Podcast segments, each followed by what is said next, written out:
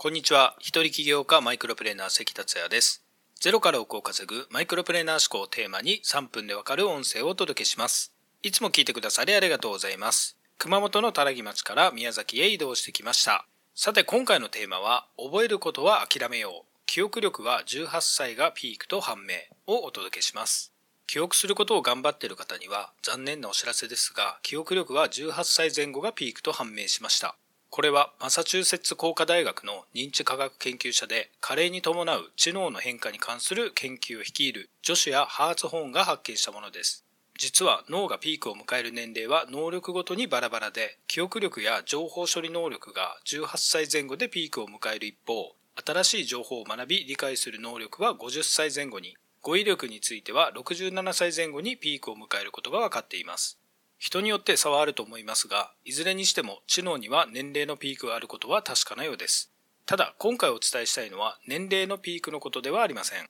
成功と記憶力は一切関係ないということです。成功するために学ぶことは必要です。あなたが僕の音声を聞いてくださっているのも学びの一つですよね。忙しい中、せっかく聞いてくださっているので、僕も迷子一つためになることをあなたに持って帰っていただきたいと思いながら収録しております。今回持って帰っていただきたいことは成功と記憶力は一切関係ないということです。学べば学ぶほど人は成長します。学ぶと聞けば勉強。勉強といえば暗記というキーワードがくっついている人も多いのではないでしょうか。学歴社会や受験を経験した僕らは暗記は必要だといつの間にか植え付けられています。そのため成功するために何かを学んでは必死にメモをして必死で覚えようとする人が少なくないです。そうした行動が全く役に立たないわけではないと思います。ただ、先ほどお伝えしたように、成功と記憶力は一切関係ありません。各有僕も成功するために勉強して必死で覚えようとしていた頃がありました。しかし、成功者は決して暗記力が高いわけではないことに気づいたのです。